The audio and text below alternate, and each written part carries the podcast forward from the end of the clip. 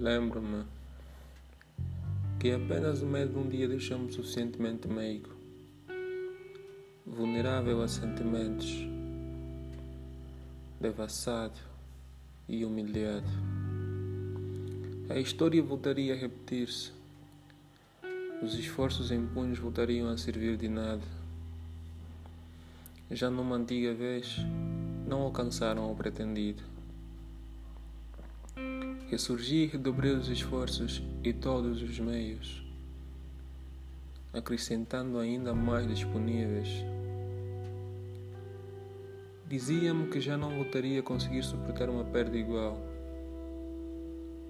e que eu mesmo passaria a considerar-me um perdedor a vida toda,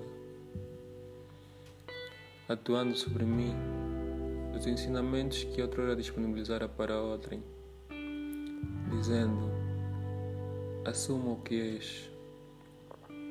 E se voltasse a perder, era nisto que me basearia para expressar meu eu e reconheceria o meu lugar no mundo. Estando fraco a cada instante, só comigo poderia contar. Tornaram-me demasiado ambicioso em tão pouco tempo para aceitar a perder uma outra vez. O medo apanhou-me desprevenido, que nem sequer conseguia pensar em uma saída porque o cérebro estava cansado, manipulado e baralhado por ela quando havia dado conta, já o corpo pedia que apenas esperasse. Fora a alma, penava-se. Mais fraquejado a cada momento passado, surgiu a pergunta: onde está a força? Tanto medo de perder que facilmente deixava que tudo acontecesse.